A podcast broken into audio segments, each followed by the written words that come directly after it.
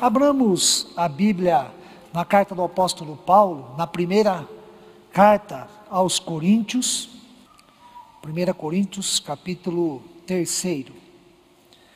A leitura será alternada do primeiro ao nono versículo. Tempo de semear. Este é o tema da série de mensagens deste mês, que inclusive estamos encerrando neste domingo, e é um tema importante, porque o início de cada ano é o momento certo, é o momento propício, tempo adequado para semearmos, para lançarmos sementes a fim de colhermos coisas boas durante o ano que temos pela frente. Estamos no final de janeiro, este que é o primeiro mês do ano, e ainda assim é tempo de semear. Ainda é tempo de estabelecer alguns compromissos, compromissos em relação a nós mesmos, em relação a Deus, à família, em relação à vida cristã, à igreja. Ainda é tempo de sonhar, olhar para o futuro, tomar decisões hoje, a fim de alcançarmos o que desejamos sobre a orientação e a providência divina. Mas temos que ser realistas. Por um lado, semear, lançar sementes é algo motivador, desperta em nós a esperança, mexe com nossas vontades e expectativas. Mas, por outro lado, tanto no sentido literal como no sentido simbólico, semear nunca foi e nunca será uma tarefa fácil. Semear exige esforço, dedicação, perseverança. Semear exige sacrifício, doação, persistência, é preciso paciência, sabedoria e consciência de que as coisas acontecem devagar. Tudo tem o tempo certo para acontecer. O autor do livro de Eclesiastes, ao se referir, ao refletir sobre o tempo, disse acertadamente: tudo tem o seu tempo determinado. Há tempo para todo propósito debaixo do céu. Há tempo de plantar, de semear e tempo de arrancar o que se plantou, ou seja, tempo de colher. O apóstolo Paulo é muito consciente da dificuldade em plantar e da alegria em colher. Aliás, ele conhece muito bem o Salmo 126 que diz: Quem sai andando e chorando enquanto semeia, voltará com júbilo, com alegria, trazendo os seus feixes. No entanto, ele é otimista. O apóstolo Paulo é confiante, por mais que as dificuldades sejam grandes, Deus pode nos ajudar. Devemos confiar em Deus, pois Ele nos ama e está conosco todos os dias da nossa vida. Esta foi a promessa do nosso Senhor Jesus. E uma das ênfases no texto de 1 Coríntios, no capítulo 3, do primeiro ao nono versículo que acabamos de ler, é a persistência, é a perspectiva do crescimento. Semear e enfrentar dificuldades pode ser uma grande oportunidade para o crescimento. É por isso que o título desse sermão é Semear para o crescimento. Semeie para o crescimento. Vejamos com mais detalhes como isto se dá a partir do texto lido. Na sua segunda viagem missionária, depois de passar por Atenas, o apóstolo Paulo chegou na cidade de Corinto. E nessa cidade ficou por 18 meses, ou seja, um ano e meio pregando o Evangelho. E como resultado, como consequência da sua pregação, uma igreja foi organizada naquela cidade. Depois deste um ano e meio, depois que ele saiu, Apolo, um pregador sábio, eloquente, que se destacava pela oratória, assumiu o pastoreio daquela igreja e conseguiu a simpatia, a admiração de muitos cristãos. Tudo indica que Paulo chegou a escrever quatro cartas à igreja que estava na cidade de Corinto, das quais temos acesso apenas às duas, as duas que estão no cânon bíblico e que nós lemos um texto agora há pouco. E esta, que nós chamamos de primeira carta aos Coríntios, é, na verdade, a segunda carta escrita pelo apóstolo àquela igreja. E ela foi escrita com o propósito de responder e de também resolver alguns sérios e graves problemas que a igreja até então estava enfrentando naquele momento. E dentre estes sérios e graves problemas, o primeiro deles diz respeito ao fato da igreja da cidade de Corinto ser uma igreja dividida, uma igreja com inúmeros desentendimentos e conflitos entre as pessoas. No terceiro versículo que nós lemos, o apóstolo Paulo fala de ciúmes e contendas no contexto ali da igreja. E além disto, era uma igreja caracterizada por partidos, partidos que competiam entre si, competiam quem estava com a razão, ou seja, com a verdade, competiam a espiritualidade, quem era mais espiritual na igreja competiam os rumos doutrinários e também morais da, dos cristãos, ou seja, o que crer, como crer e também como viver. E o assunto, irmãos e irmãs, é tão sério e a situação tão grave que os quatro primeiros capítulos da carta que nós temos em mãos e que chamamos de primeira carta aos Coríntios, os quatro primeiros capítulos foram escritos na tentativa da pacificação, da harmonia, da cooperação e da reconciliação entre as partes, entre irmãos e irmãs que viviam em contendas e estavam divididos.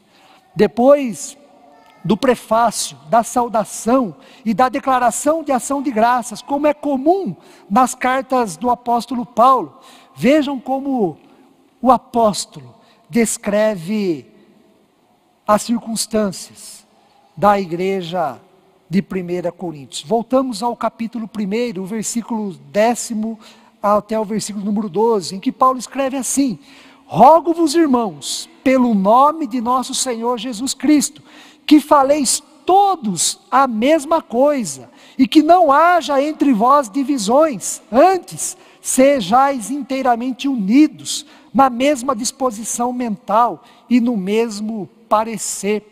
Pois a vosso respeito, meus irmãos, fui informado pelos da casa de Cloe de que há contendas entre vós. Refiro-me ao fato de cada um de vós dizer: Eu sou de Paulo, e eu de Apolo, e eu de Cefas, e eu de Cristo. Acaso Cristo está dividido? Foi Paulo crucificado em favor de vós? Ou fostes, porventura, batizados em nome de Paulo?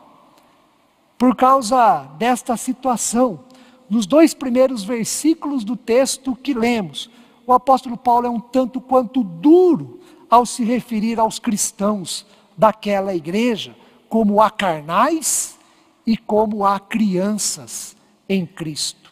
Quando lá esteve, diz ele no primeiro e segundo versículo: Não vos pude falar como há espirituais, e sim como há carnais, como há crianças em Cristo. Leite vos dei a beber, não vos dei alimento sólido, porque não podíeis suportá-lo. E o apóstolo Paulo insiste: nem ainda agora podeis, porque ainda sois carnais, porquanto havendo entre vós ciúmes e contendas, não é assim que sois carnais e andais segundo o homem? em matéria da fé em Cristo, da comunhão cristã, em ser igreja, a comunidade de Corinto estava sendo reprovada pelo apóstolo. Nela prevalecia o modo de vida do mundo, em vez do modo de vida de Cristo. Prevalecia a natureza humana, em vez da vontade de Deus. Tal como as pessoas se comportavam na sociedade, ou seja, pessoas sem Deus, o comportamento era o mesmo dos cristãos no ambiente, nos corredores e no templo daquela igreja. Quando, pois, alguém diz, eu sou de Paulo, e outro, eu de Apolo, não é evidente que andais segundo os homens? Escreve o apóstolo Paulo, versículo 4. É neste difícil terreno que o apóstolo semeou e continua semeando a palavra de Deus por meio da carta escrita. É nesse difícil terreno que Apolo regou, conforme o sexto versículo. Como já dissemos, Paulo é consciente da dificuldade em semear, da dificuldade de semear, mas ele conta com Deus, com a ação e com o poder de Deus para que coisas boas sejam colhidas daquela igreja. Infelizmente, irmãos e irmãs, não deveria ser assim. Mas a igreja não está isenta, não está livre de confusões, discussões, desentendimentos e de problemas provocados pela inveja e pelos ciúmes, para utilizar os dois conceitos citados pelo apóstolo Paulo no texto bíblico. A igreja não está livre da existência de partidos que lutam para prevalecer sobre os demais. Isto é contraditório com o evangelho de Cristo. Nas palavras do apóstolo Paulo, isto é ser carnal, é ser criança em Cristo, não é ser espiritual.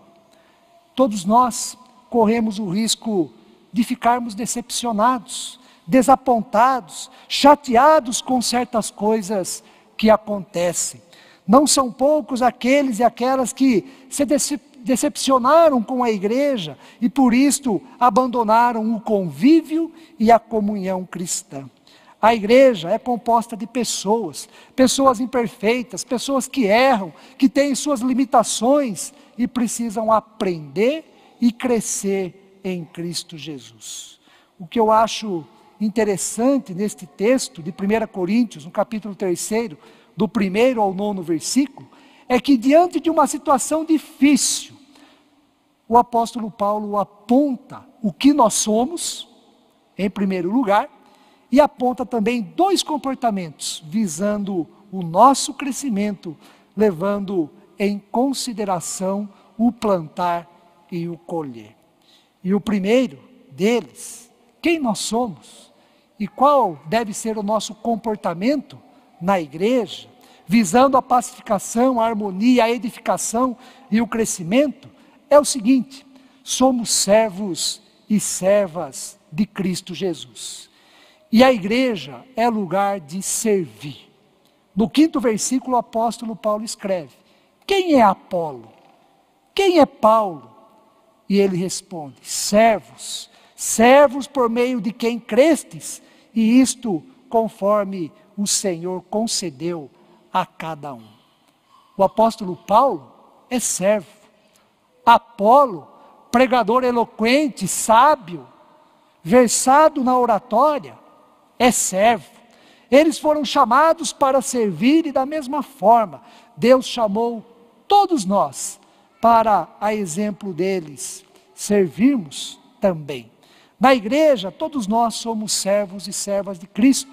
O Senhor da igreja é Cristo, e sendo assim, irmãos e irmãs, o nosso olhar, a nossa atenção, o nosso interesse maior é Cristo Jesus, o nosso Salvador. É esta consciência que precisamos ter, nisto consiste o nosso chamado e o nosso comportamento, independente daquilo que acontece que caracteriza a igreja imperfeita, a igreja que erra. Estamos na igreja para servir, não para julgar, competir, criar partidos, alimentar contendas e ciúmes, como era na igreja em Corinto. A unidade e a comunhão da igreja estão fundamentadas em Cristo e não neste ou naquele líder, não neste ou naquele partido, não nesta ou naquela pessoa. Nossos sentimentos e nossas atitudes devem ter como padrão Jesus Cristo. Nosso olhar deve estar voltado única e exclusivamente para Cristo, que veio para servir e dar a sua vida em resgate por muitos. Em segundo lugar, irmãos e irmãs, nos versículos 6 e 7 nós temos o apóstolo Paulo escrevendo: Eu plantei, Apolo regou, mas o crescimento veio de Deus. De modo que nem o que planta é alguma coisa, nem o que rega, mas Deus que dá o crescimento com estas palavras. O que o apóstolo Paulo nos ensina é: a igreja é lugar de crescimento. Igreja é lugar de crescimento e para isto precisamos semear. Semear em meio às dificuldades, semear em meio aos problemas, semear em meio às nossas limitações, semear a partir da nossa pequenez, reconhecendo assim que Deus é por nós, que Deus é por nós e por ser assim, o crescimento da nossa vida, o crescimento enquanto comunidade, enquanto povo de Deus, vem do próprio Deus. E, para ser bem sincero, todos nós, todos nós precisamos crescer. Isto é natural em todas as dimensões da vida e é um dos benefícios de quem semeia. Precisamos crescer na fé e no conhecimento da palavra de Deus, precisamos crescer enquanto pessoas, crescer profissionalmente, crescer no exercício da nossa cidadania, crescer em nossos relacionamentos, precisamos crescer como pai, como mãe, como filho, como filha, como irmãos e irmãs em Cristo Jesus. No entanto, este crescimento se dá pelo agir de Deus. Paulo plantou, Apolo regou, mas o crescimento veio de Deus. É preciso semear, irmãos e irmãs. Não é fácil, mas semear pode e deve ser compreendido como tempo de crescimento, tempo da ação de Deus na vida de todos nós, tempo de aprendizado, tempo de nós caminharmos para a maturidade enquanto pessoas e também maturidade na fé em Cristo Jesus. Semear é tempo de, e oportunidade para crescermos enquanto pessoas e crescermos na fé. Para concluir, o apóstolo Paulo se refere à igreja de Corinto da seguinte forma, e isso também se refere a nós, porque de Deus somos cooperadores de Deus, somos cooperadores, lavoura de Deus, edifício de Deus sois vós.